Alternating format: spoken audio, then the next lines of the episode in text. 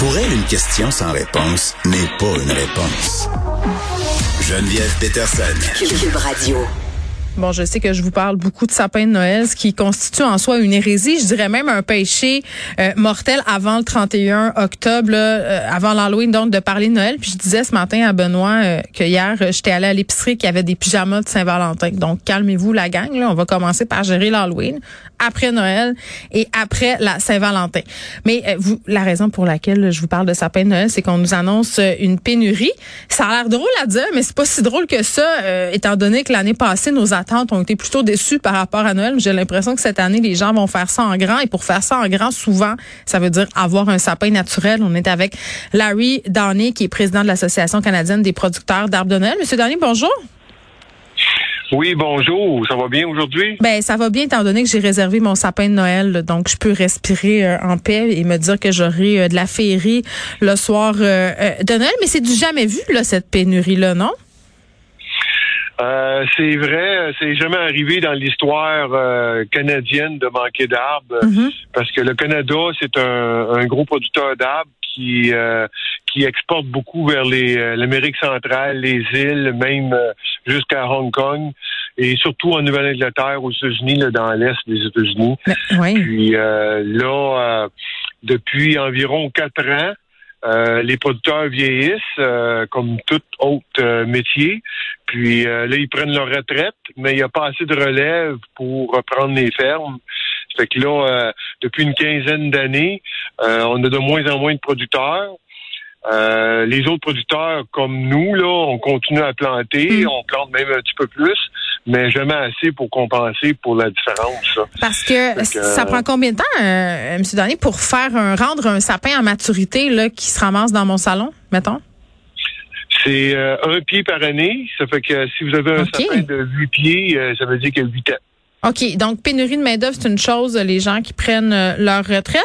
Euh, Il y a les feux de forêt, je crois, aussi dans le nord des euh, États-Unis qui ont eu un impact là, sur l'approvisionnement de sapins, non? Euh, pas vraiment. Je Non? vais vous donner la, OK. je vais vous donner les- le, le vrai compte là. Ouais, allez-y.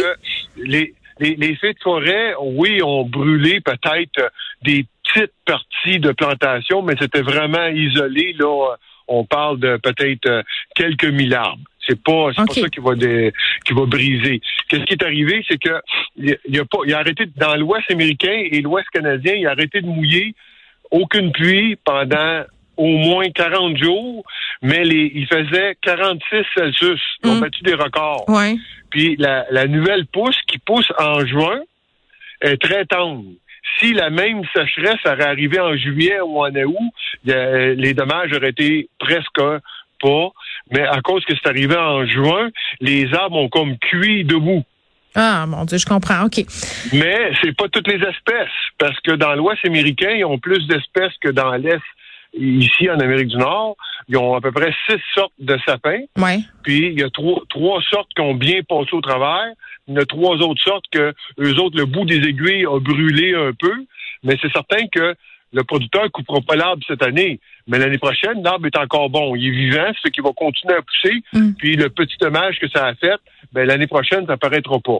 Fait que là, c'est c'est c'est c'est un, un problème temporaire. Mais c'est pas les feux de forêt qui ont fait ça, c'est surtout la chaleur du 46 Celsius. OK.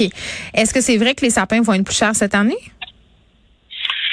Euh, oui, comme tout bien d'autres produits, euh, quand la demande est forte, euh, puis l'inventaire est pas là pour combler euh, la demande, Mhm. là les prix euh, les prix augmentent un peu, ça peut varier de de 10 à 20 de- d'augmentation. Est-ce que c'est une situation qui va durer dans le temps ou on va s'en sortir de cette pénurie de sapins de Noël, Larry Downey?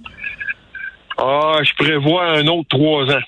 Un autre trois ans où on est euh, on Ouais. est aussi bien d'acheter notre sapin au mois d'octobre. Parce que moi, c'est ça que j'ai fait là, pour être sûr d'en avoir un. Ben, moi, je conseille aux consommateurs Oui. de retourner à, à- au même distributeur d'arbres, là, euh, le détaillant dans, dans leur ville, là, Ouais. euh, ou le centre jardin, y aller peut-être un petit peu plus bonne heure. Puis euh, c'est certain que si vous allez chercher votre arbre de bonne heure, ben euh, c'est pas nécessaire de le rentrer dans la maison tout de suite. On peut couper un centimètre sur le tronc, c'est comme une, une, une fleur fraîchement coupée. Quand on le met dans la maison, on recoupe le bout de la fleur. en bas sur le tronc, puis on le met dans l'eau. Fait que là, on met l'arbre dans une chaudière d'eau, puis on peut l'entreposer dehors, sur le balcon ou dans un garage. On peut le garder là peut-être une semaine ou dix jours. Puis après ça, on le rentre dans la maison. OK, pas pire. Donc, on, peut le garder plus longtemps, donc y aller plus de bonheur, puis on, est quand même à Noël avec un sapin qui perd pas toutes ses épines par terre. Oui. Là, après ça, il y a les autocueillettes.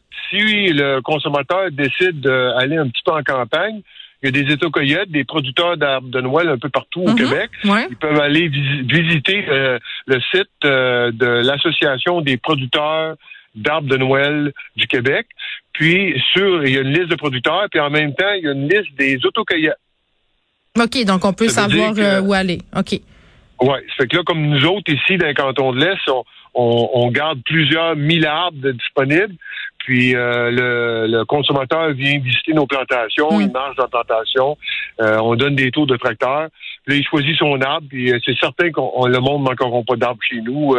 il, y a, il y a des dizaines de mille qui sont prêts à être récolter. Bon, ben c'est cool. Euh, c'est une solution. Après avoir été cueillir sa citrouille, on ira cueillir, euh, récolter notre sapin de Noël, justement pour pas se retrouver le bec à l'eau rendu au mois de décembre. Larry Downey, merci, qui est président de l'Association canadienne des producteurs d'arbres de Noël. On se parlait de cette pénurie annoncée, des sapins qui seront plus chers aussi, donc prenez-vous d'avance. Oh, c'est beau. Oh, je m'excuse.